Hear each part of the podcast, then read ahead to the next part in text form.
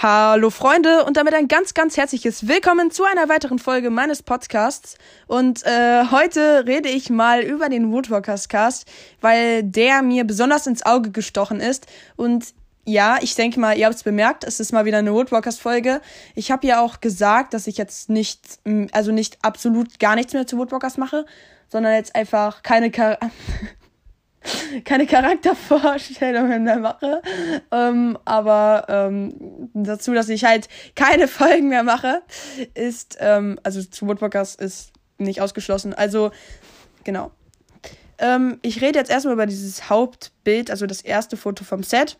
Darauf sieht man Karak, Brandon, Holly, ähm, Mr. Ähm, auf jeden Fall Lissa Clearwater und Andrew Milling.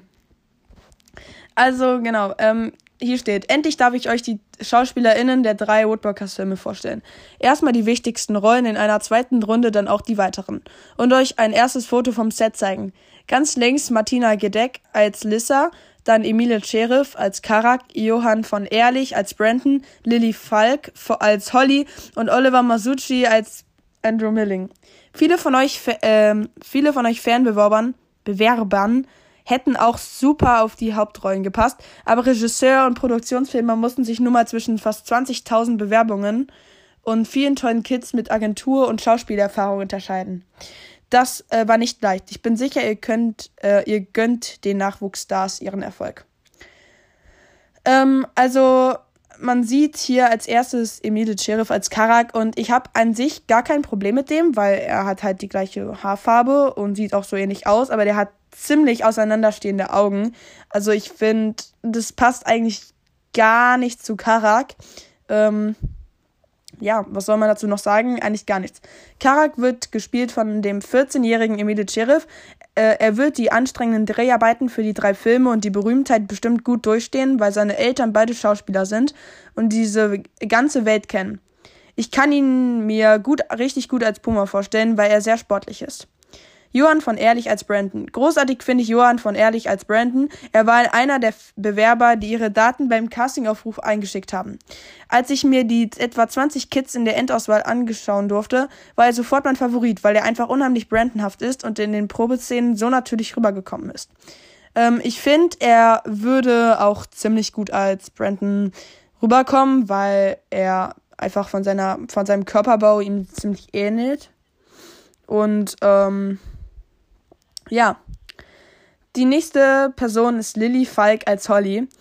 Äh, Lily Falk, die Holly-Darstellerin, hat die Filmleute und mich bei den Probeszenen, die sie gespielt hat, absolut überzeugt.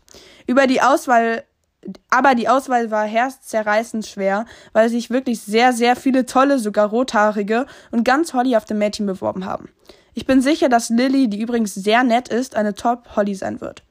Also auf dem Bild finde ich, ähm, man würde sofort erkennen, dass es Holly ist. Aber sie, also klar kann man das jetzt noch am Set ändern, aber ich finde, ihre Haare passen überhaupt nicht zu Olli. Holly. Und ähm, genau.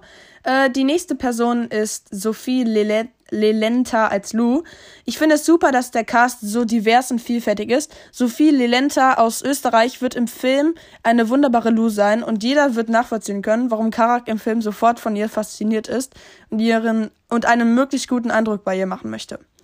Also ich habe an sich wirklich kein Problem mit ihr und aber ich finde, man hätte also man hätte also ihr müsst wissen, es sind 20.000 Bewerber gewesen um, um den Dreh. Da hätte man auf jeden Fall einen deutlich besseren Cast, finde ich, rausholen können. Also auch für Lou. Aber ich sag gar nicht, dass sie sich schlecht anstellen wird. Ich finde einfach nur, dass man hätte bessere Leute finden können.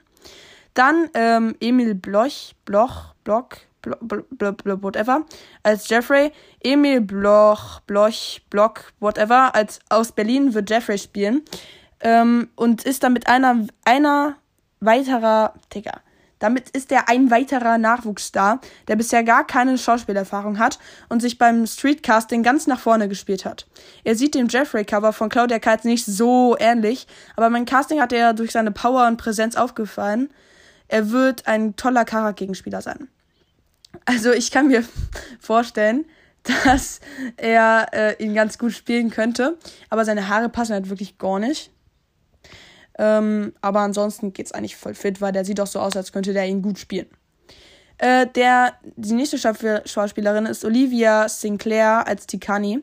Im ersten Film muss Kara jetzt noch kapieren, dass Tikani jemand ganz anderes, jemand ganz Besonderes ist. Als Polarwolfwanderin wird die junge Kanadierin Olivia Sinclair zu sehen sein. Sie spricht zwar nur Englisch und die indigene Sprache Ojibwe, Ojibwe, aber das macht nichts. Äh, der Dreh wird einfach zweisprachig durchgeführt und später wird ihre deutsche Stimme im Film synchronisiert. Ähm, ich finde, sie sieht schon ziemlich aus wie Tikani, aber die Haare passen halt wirklich gar nicht. Tikani hat lange schwarze Haare und sie hat halt eher mit so weißen Strähnen und kurz. Ich denke, das kann man ändern, also gar nicht böse.